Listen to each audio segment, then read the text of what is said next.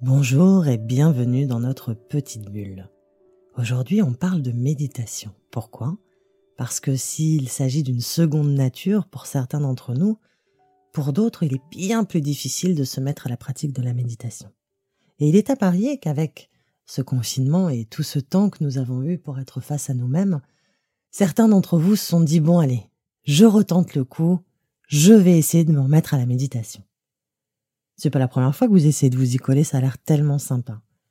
Depuis que votre copine Agathe s'y est mise, elle ressemble à Bouddha, elle porte des jupes longues, marche pieds nus l'été, elle a l'air tellement sereine.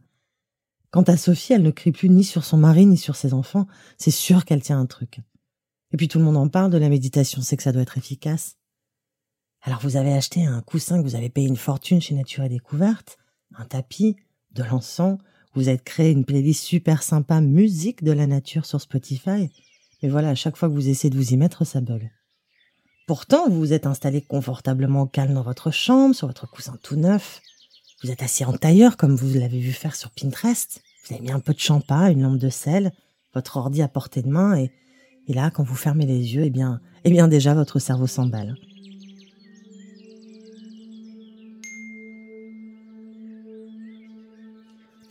J'ai mal au dos. Oh là là là là, j'ai le nez qui me gratte, mais non, non, non, non, non, je dois pas bouger, ça va passer, ça va passer. Ah, ça y est, j'ai des fourmis dans les jambes, je vais jamais tenir. Au fait, j'ai lancé le sèche-linge. Tiens, je me demande ce qu'est devenu Simone. Quand je l'ai vue la dernière fois, c'était il y a. Ah ouais, il y a 15 ans déjà. J'irai la chercher sur Facebook juste après. Ah mais non, je concentre-toi un peu, t'es censé méditer là. Ouais, mais bon, ça fait au moins 25 minutes là. Ah non, ça fait que 3 minutes. Oh là là, je m'ennuie, c'est long.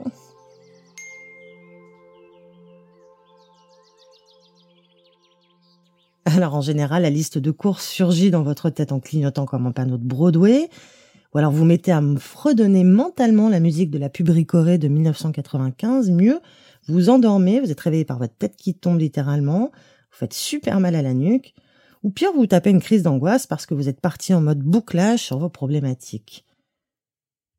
Bon, malgré ça, vous avez décidé de vous aider un peu en cherchant sur YouTube une méditation guidée, mais après être tombé sur la méditation des flammes jumelles, la nana qui tousse en guidant sa méditation ou celui qui parle comme un DJ de fête foraine, pire, le bruit de la chasse d'eau en arrière-plan, vous avez été complètement découragé et on vous comprend. En même temps, vous ne voyez pas comment on peut arrêter de penser, surtout vous qui avez mille pensées à la seconde. Eh bien, c'est là que je peux vous donner deux, trois tuyaux pour vous en sortir. Et c'est par ici. D'abord, il est important de comprendre que méditer, ce n'est pas arrêter de penser, mais se regarder penser. Grosse nuance. Il faut savoir qu'il est impossible d'arrêter de penser. Nous avons environ 70 000 pensées par jour. Arrêter de penser, c'est comme arrêter de respirer. Quand on y arrive sans entraînement, en général, c'est juste qu'on est décédé. L'objectif, c'est d'observer ce qui se passe en soi, et dans un premier temps, de constater qu'on est trop souvent en mode automatique. On se laisse embarquer par des pensées toxiques qui ne nous servent pas à grand chose, si ce n'est à boucler. Et oui, soit on rumine sur le passé, et c'est déjà trop tard, soit on pense au futur. Quoi qu'il en soit, on est rarement dans l'instant. Vous savez, l'instant présent, le seul moment qui existe en fait. Méditer, c'est faire une pause. Ne pas être dans l'action, et non, ce n'est pas exactement comme quand on est dans son canapé devant Netflix. L'idée, c'est d'apprendre à être avec soi en plaçant son esprit où se trouve son corps et à ne pas laisser ses pensées, ses émotions prendre le contrôle de qui nous sommes. Méditer, c'est tout sauf se mettre la pression. Donc quand vous vous insultez parce que vous n'arrivez pas à méditer, c'est comme si vous vous acharniez sur votre enfant qui n'arrive pas à faire ses lacets alors que vous ne lui avez jamais appris à le faire. C'est contre-productif et même pire, c'est décourageant. Les mots-clés de la méditation sont la bienveillance et la patience. Personne n'a jamais réussi à faire du vélo sans en avoir appris. La méditation, c'est la même. Alors on va pas se mentir, c'est clairement plus facile pour certains que pour d'autres, mais cela ne veut pas dire que ce n'est pas fait pour vous et que vous n'y arriverez jamais. Il faut juste s'entraîner un peu. C'est comme pour le reste, quand on s'y met, ça devient même addictif. Alors on le prend à la cool et on est gentil avec soi. Il y a énormément d'idées reçues sur la méditation. La durée, la position, la couleur du coussin, on entend parfois que pour bien méditer, il faut être assis en tailleur, être bouddhiste, pratiquer au moins 45 minutes de méditation par jour, avoir un piercing au nez, une toge. Non, c'est faux. Pour bien méditer, il faut d'abord en avoir vraiment envie, puis ne pas se laisser influencer par ce qui est tendance ou ce que font les copines alors que cela ne nous convient pas. Il s'agit juste de se trouver, alors on commence par être très clair avec soi et à ne pas viser trop haut. Concernant le temps, 5 à 10 minutes par jour pour commencer, c'est déjà bien. Et même si vous ne le faites pas tous les jours. Naturellement, si vous aimez, que cela vous fait du bien, vous prolongerez vos séances. Inutile de se lancer dans un programme de 45 minutes par jour tout de suite. Vous y viendrez peut-être plus tard. Ou pas. Et c'est ok. Autorisez-vous à ne pas faire comme il faut faire. Personne ne sait mieux que vous ce qui vous va le mieux. Concernant la position, on s'adapte aussi. Assis, debout, allongé, c'est vous qui voyez. Lorsque l'on a des problèmes de dos, cela peut vite devenir problématique d'être assis. Si vous préférez être assis, je vous conseille de mettre un petit coussin sous vos fesses pour que votre bassin soit un peu plus haut que vos jambes. Cela vous évitera les fourmis. Inutile d'en acheter un spécialement pour ça, vous en avez certainement chez vous qui feront l'affaire. L'important c'est qu'il soit assez ferme. Et vous avez aussi le droit de vous appuyer contre un mur pour limiter les tensions. Si vous préférez être allongé, n'hésitez pas à plier les jambes, cela vous aidera à ne pas vous endormir. Est-ce qu'on peut bouger pendant une méditation? L'important lorsqu'on ressent le besoin de bouger, c'est de le faire en pleine conscience. Ça veut dire simplement que si mon nez me démange, j'observe cette sensation, je prends conscience de ma main qui se lève pour rejoindre mon nez, de la sensation que j'éprouve lorsque j'entre en contact avec ma peau. Je vis chacun des gestes que j'effectue sans être en mode automatique. Je peux aussi utiliser ma respiration et mon souffle pour laisser mon besoin de bouger s'effacer progressivement, mais clairement ça, c'est une autre étape. Concernant la musique, ou le fait d'être guidé ou non pendant une méditation, c'est aussi une histoire de goût. En revanche, lorsque l'on commence, c'est souvent plus simple de se laisser porter par une voix qui nous guide.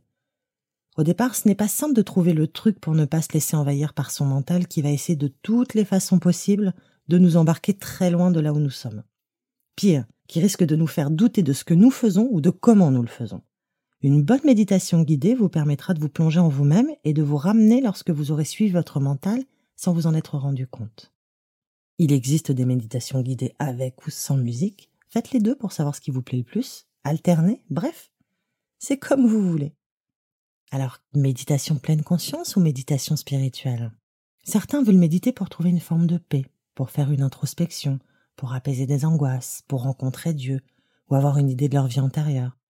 Quelle que soit votre intention première, si vous n'arrivez pas à méditer, je vous conseille de commencer par la pleine conscience. Dénuée de toute connotation religieuse ou spirituelle, même si elle est inspirée de la tradition bouddhique, la pleine conscience nous permet d'observer ce qui est pour ce que c'est.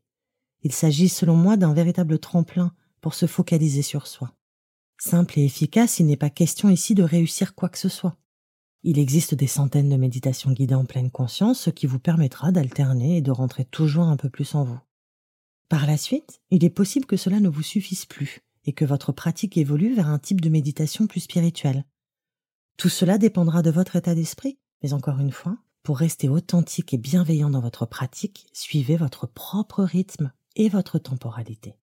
Alors, quelques astuces pour vous mettre à la méditation. Premier conseil que je peux vous donner, c'est de vous abonner à ma chaîne YouTube, Pascal Picavé, Psychothérapie Holistique. Vous y trouverez des méditations guidées avec ou sans musique, de la pleine conscience, des petits voyages chamaniques, bref, il y en a pour tous les goûts.